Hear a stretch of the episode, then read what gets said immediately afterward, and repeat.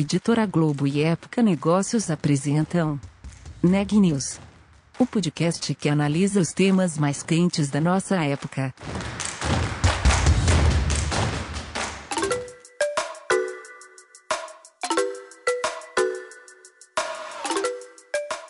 Olá, meu nome é Carolina Unzelt e sou repórter da Época Negócios. Seja bem-vindo a mais um episódio do Neg News, nosso podcast sobre os impactos da pandemia do coronavírus na economia e nas empresas. De onde vieram as vacinas para a Covid-19? Talvez você tenha pensado nos países aos quais cada uma delas ficou associada, ou ainda nas empresas que as produziram. Mas uma coisa é certa: todas elas vieram da inovação. Para conversar mais sobre esse processo, Ana Carolina Nunes convida um representante de uma das instituições científicas mais famosas do Brasil. Tão famosa que até ganhou letra de funk. Confira. É, Carol, a pandemia mostrou a importância de se investir em saúde pública universal e em inovação. O Instituto Butantan, por exemplo, é o principal produtor público de vacinas na América Latina, mas só com a pandemia que ele entrou em evidência aqui no país e até foi popularizado na letra de um funk, né? É, mas muitos dos trabalhos de pesquisa eles são feitos em parcerias ou consórcios com empresas ou outros laboratórios e instituições pelo mundo. E o Tiago Roca, que é gerente de parcerias estratégicas e novos negócios do Instituto Butantan, ele conta na nossa conversa sobre essas parcerias, incluindo a parceria com o laboratório chinês Sinovac, como foi essa história do acordo para o desenvolvimento da vacina, a Coronavac, e a transferência de tecnologia para que a gente passasse a produzir o imunizante contra o novo coronavírus por aqui no Brasil. E o Tiago lembrou também como esse modelo de trabalho para inovação e pesquisa ele é centenário, né? Vamos saber mais na entrevista completa. Bom, Tiago, boa tarde, muito obrigada pela sua participação aqui no Neg News, nosso podcast que fala dos impactos da pandemia nos negócios. Eu acho que a sociedade já tem uma ideia do tamanho do impacto da crise sanitária para o Instituto Butantan, e acho que um desses impactos, um dos mais importantes, foi na imagem da instituição, que até então era geralmente associada a soro antiofídico e menos lembrada por ser um dos maiores centros de pesquisa biomédica e o principal produtor público de vacina da América Latina, certo? Certo. Boa tarde, Carolina. Boa tarde. E você também acredita que é por aí, é, vê dessa forma, que isso tudo que aconteceu, apesar de, de todos, todas as questões e os desafios, também traz esse lado positivo para o Instituto Butantan, de, de alçar o Instituto nacionalmente ou internacionalmente como um produtor de, de inovação? Com certeza, né? Eu acho que nesses momentos de crise de saúde pública que sempre retoma né, a, a missão né, da, instituição, que é produzir, pesquisar e produzir imunobiológicos. Né? Isso, é, na minha passagem pela instituição, eu vivi em menor escala em 2009, na pandemia de gripe A, a gripe H1N1, gripe suína. É, não dá para comparar, obviamente, com a pandemia que nós estamos vivendo nesse momento, mas naquele momento também foi um, um grande desafio para a instituição que que não tem o porte que tem hoje, mas atuar na resposta, né? E, e como consequência, é, acabamos é, nos tornando o grande produtor de vacinas, principalmente da vacina de gripe. Hoje temos a maior fábrica de, de vacina de gripe do hemisfério sul. E, e, foi no momento desse de crise, né, que a atenção voltou para a gente, é o momento que a gente conseguiu atuar e responder. Então, é, pelo menos para mim, já peguei essa, vamos dizer, essa segunda pandemia, acho até um pouco natural a gente ter enfrentado, ter atuado diretamente aí para responder, no caso nosso, de uma vacinação em massa.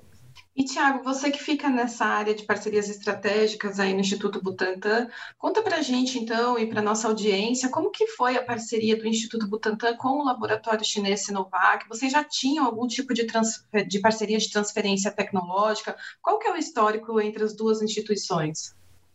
Bom, é, a relação Butantan-Sinovac, ela não veio agora é, da, na pandemia. A gente já eram duas instituições que já se conversavam. Né? Nós, não só o Butantan e a Sinovac, mas outros 39 laboratórios formam uma rede de laboratórios de fabricantes de vacina dos países em desenvolvimento chamado DCVMN.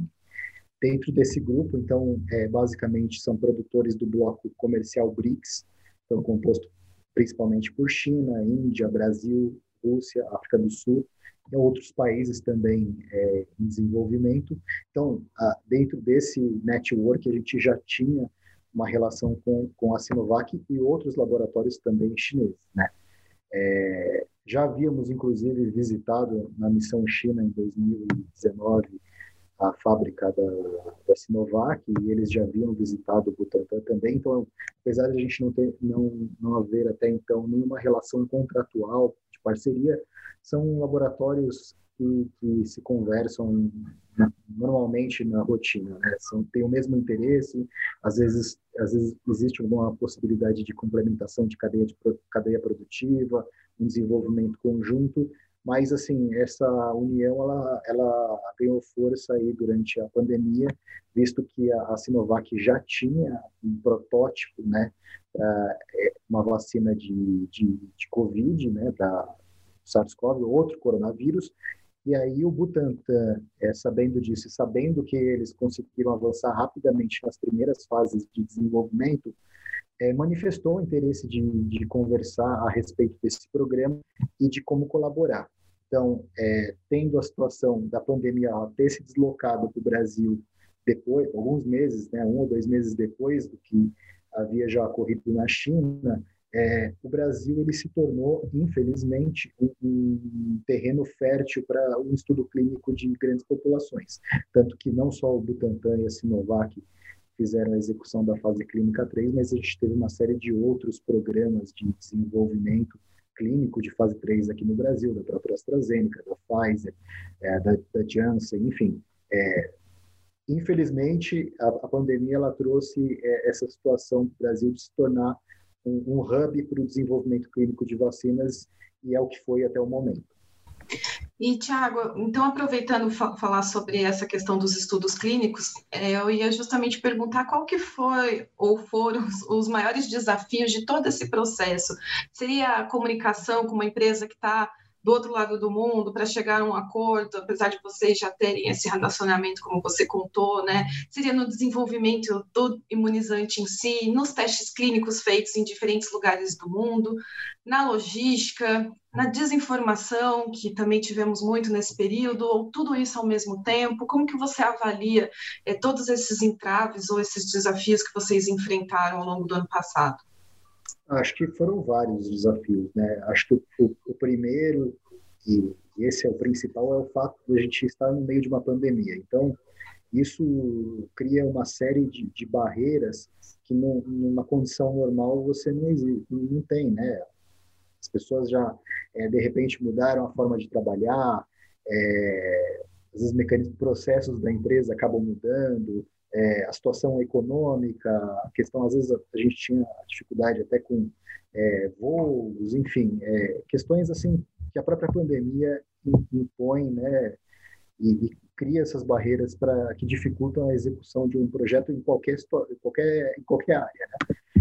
É, o outro desafio, lógico, é o tempo, né? O, o tempo, porque é, os números de casos vão aumentando, cada dia que passa parece que é, a própria pandemia está batendo na sua porta, então acho que é um, é um desafio para todos os as empresas profissionais da área de saúde que estão atuando de alguma forma a corrida contra o tempo. Então esse é o é, é um, é um relógio que é difícil. De, a gente sabe que a gente precisa dar a resposta o quanto antes é, e não sabe o quando. Ah, não é que eu tinha um prazo de três meses, agora eu tenho um. Não, se esse um mês virar dez dias é, é o ideal. Então, é, acho que isso para to todos os entes, né, fabricantes, é, hospitais, centros clínicos, é, própria, as próprias agências reguladoras também tiveram é, esse desafio. Então, é, o tempo e a pandemia, ela, por si só, já, já são os grandes desafios que a gente encontra. Lógico, é, outros eu posso também dizer, tipo,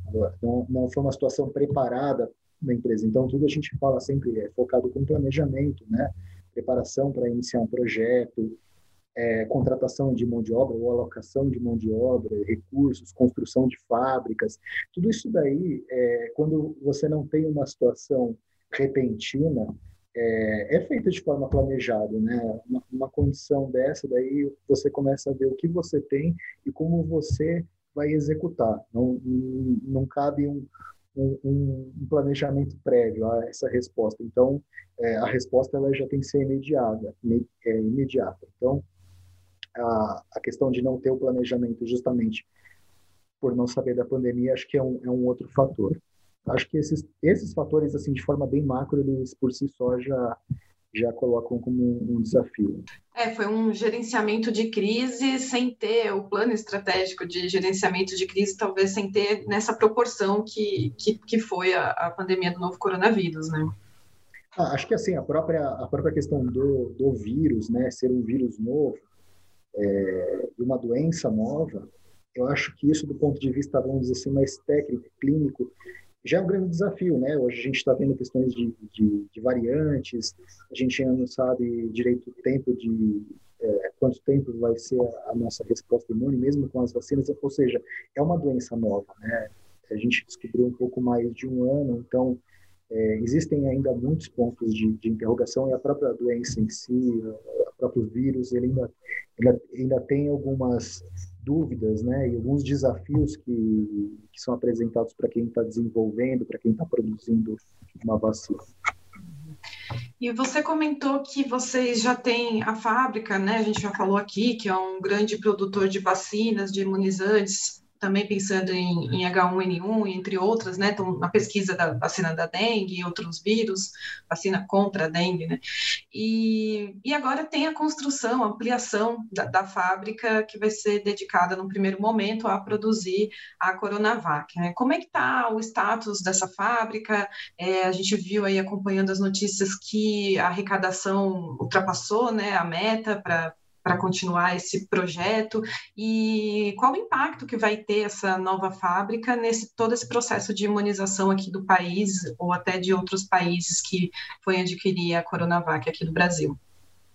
É, a, a, questão das fábricas é importante é, só separar duas situações. A gente já tinha uma fábrica, que é o que a gente está usando hoje para a produção do produto acabado, da vacina, é, que é que, que é distribuída. Então, isso daí foi algo que, uma planta nova, que nós é, fizemos inclusive para aumentar nossa capacidade produtiva de gripe, mas era uma planta de formulação e de porque se nós não tivéssemos feito essa ampliação é, no passado recente, talvez nem é, formulação em vase nós estaríamos aptos para fazer nesse momento. E é um grande gargalo na produção mundial de vacinas. Não são todos os países é, que tem ou tem disponibilidade, capacidade disponível para continuar produzindo as suas vacinas, os seus soros ou outros produtos injetáveis e trazer uma vacina nova para fazer essa parte de processamento final. E é, é inclusive é um dos grandes gargalos globais hoje para o aumento de disponibilidade de vacinas. Então, acho que nesse aspecto o Brasil, não só com o Butantan, mas também com a, a Biomanguinhos, Fiocruz, conseguiu ter uma resposta um pouco mais rápida da produção local por já ter esse, esse tipo de fábrica em operação. É, a segunda fábrica, que aí acho que é o que está mais em discussão hoje, que é para a produção do insumo de fato, é, essa fábrica ela não estava disponível, não era uma fábrica que estava preparada para esse tipo de plataforma tecnológica que é a, a, a produção do, da vacina de coronavírus com a plataforma desenvolvida pela Sinovac. Nós temos outras fábricas de IFA, como da própria vacina de dengue, da própria vacina de gripe, mas que não são plataformas que se conversam é, com a produção da vacina de coronavírus. E para essa, sim, teve sim que fazer um projeto, é, uma reestruturação, né, uma, uma reforma de uma área, de um prédio já existente, mas que por dentro vai ser totalmente modificado, né? E também a aquisição de equipamentos para a produção dessa vacina. Então, é, hoje essa fábrica ela ainda está em obra, né? A expectativa é que a obra seja entregue é, no final de setembro. A partir daí começam as atividades internas dentro da fábrica, com a instalação, a qualificação, a validação dos equipamentos, das utilidades da fábrica, para poder receber a tecnologia de produção do IFA. Então, é uma fase que ainda tem um tempo maior para se executar. Além disso, também tem todas as aprovações regulatórias que a Anvisa tem que fazer da mesma forma que ela fez na China, por ser uma fábrica nova de produção dessa vacina. E todo esse processo de desenvolvimento de vacina que está sendo acompanhado em tempo real aí mundialmente, né? Então, só para explicar, você estava falando da, da, plataforma, ou seja, não é só pegar aquela linha de produção que faz a vacina contra uh, o vírus da gripe substituir a matéria-prima e pronto, eu consigo uma produção aí de, de contra Coronavac. Não é essa receita de bolo, digamos. Tem que ter toda essa adaptação da, da estrutura. Não, é, essa é uma pergunta, acho que a, a, a, pergunta que eu tenho mais respondido atualmente, né? É, os insumos é, farmacêuticos, os IFAs, eles são diferentes, né? são insumos biológicos diferentes. É, o da gripe, a gente usa uma plataforma de ovo embrionado, ou seja, o vírus da gripe ele se desenvolve em processo produtivo através da, do, da multiplicação do vírus, do crescimento do vírus em ovos embrionados. É, a vacina de coronavírus, o vírus, ele se desenvolve em células de mamífero. São vírus diferentes que têm, é, que necessitam de, de, células diferentes para eles se multiplicarem, para eles se replicarem e se, serem produzidos em, em escala é, industrial. Um, outro fator é, também é com relação ao nível de biossegurança que é exigido para manipular esses vírus o, o vírus de influenza, ele é, é, o nível de biossegurança é o nível 2.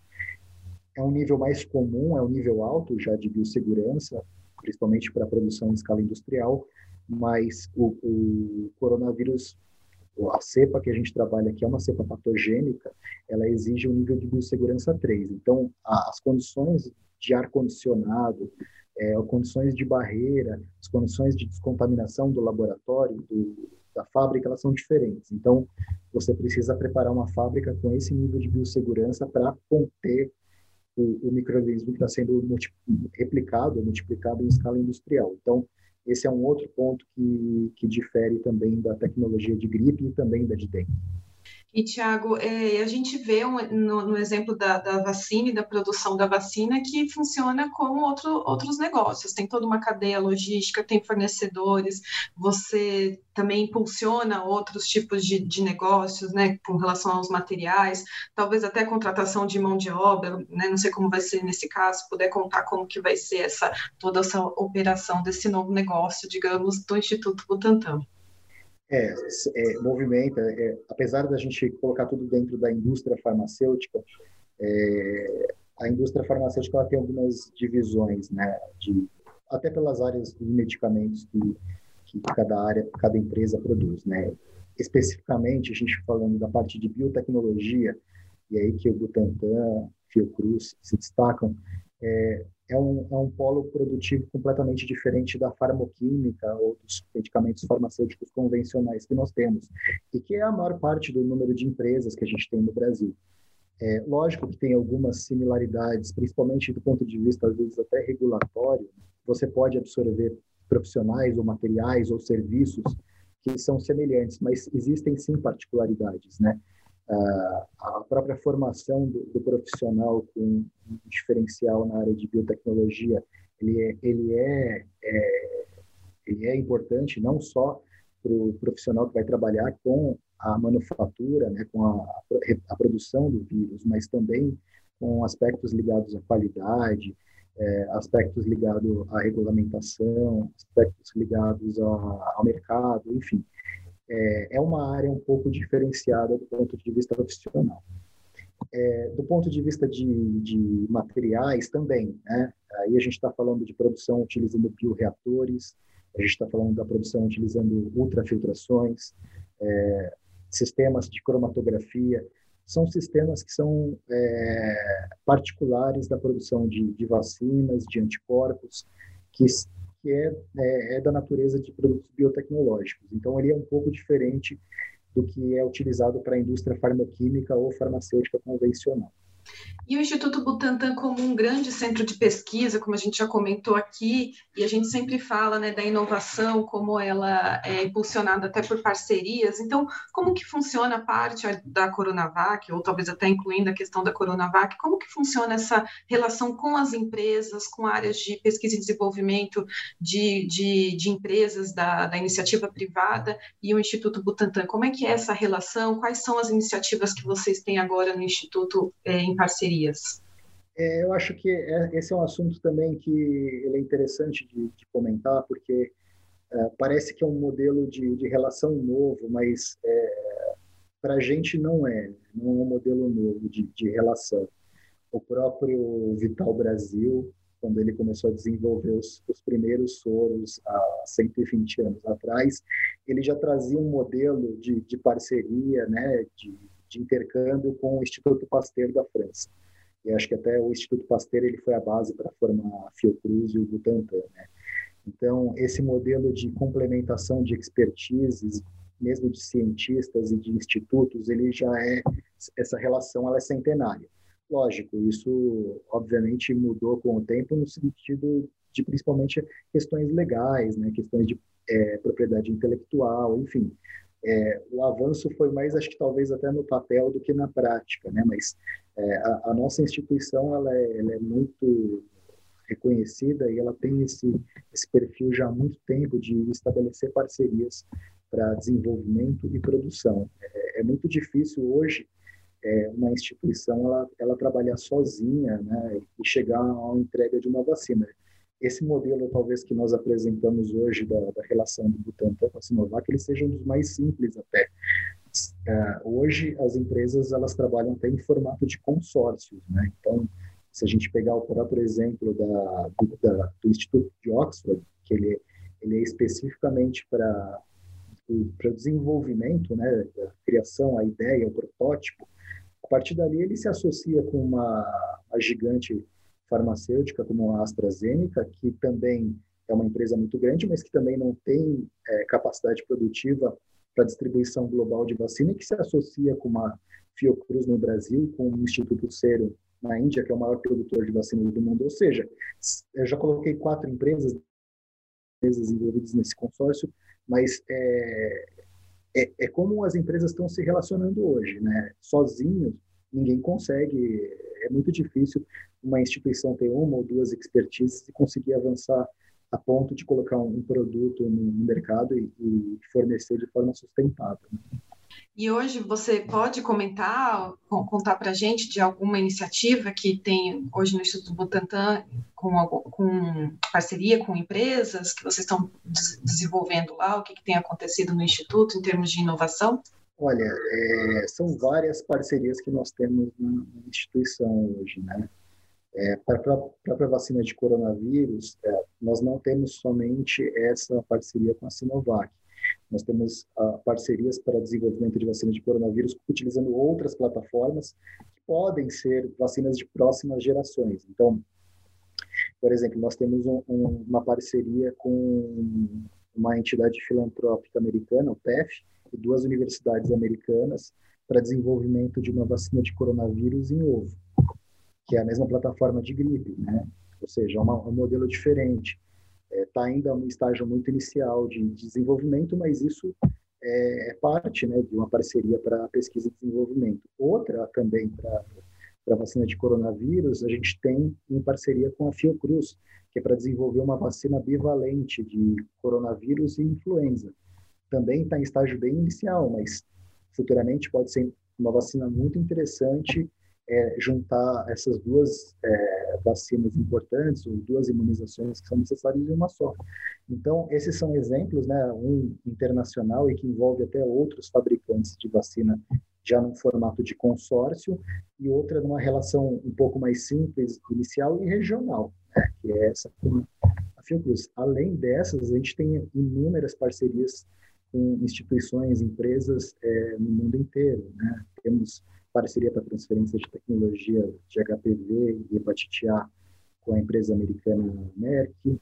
Temos é, um, uma parceria de co-desenvolvimento da vacina tríplice celular e transferência de tecnologia com a, GlaxoSmithKline da Bélgica, é, com a própria Sanofi na França, que foi nosso parceiro é, para transferência de tecnologia da gripe. Nós temos uma parceria para vacinas de raiva, ou seja, são inúmeras parcerias que, que nós temos e gerenciamos hoje em dia nesse, nesse contexto de co-desenvolvimento, transferência de tecnologia, complementação de cadeia produtiva, e assim a gente vai é, tornando o negócio de produção e desenvolvimento de vacinas mais sustentável. Notícias do dia.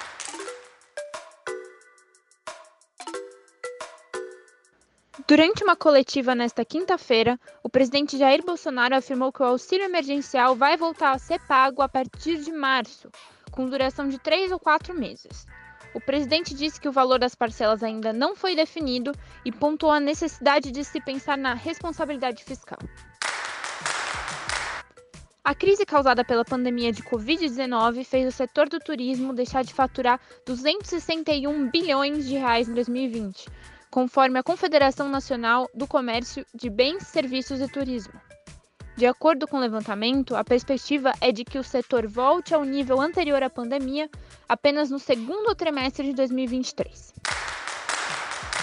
Nas últimas 24 horas, o Brasil registrou 1.351 mortes em decorrência do novo coronavírus.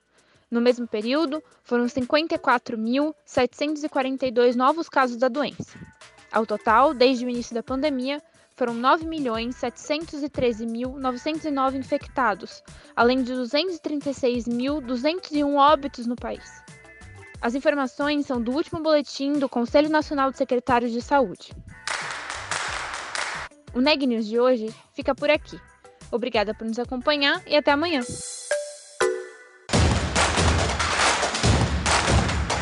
Esse podcast é um oferecimento de Época Negócios. Inspiração para inovar. Não deixe de conferir nossos outros podcasts. Presidente Entrevista Presidente. The Office. E os negócios da nossa época. Ouça, acompanhe, compartilhe. Vamos fazer deste podcast o nosso ponto de encontro.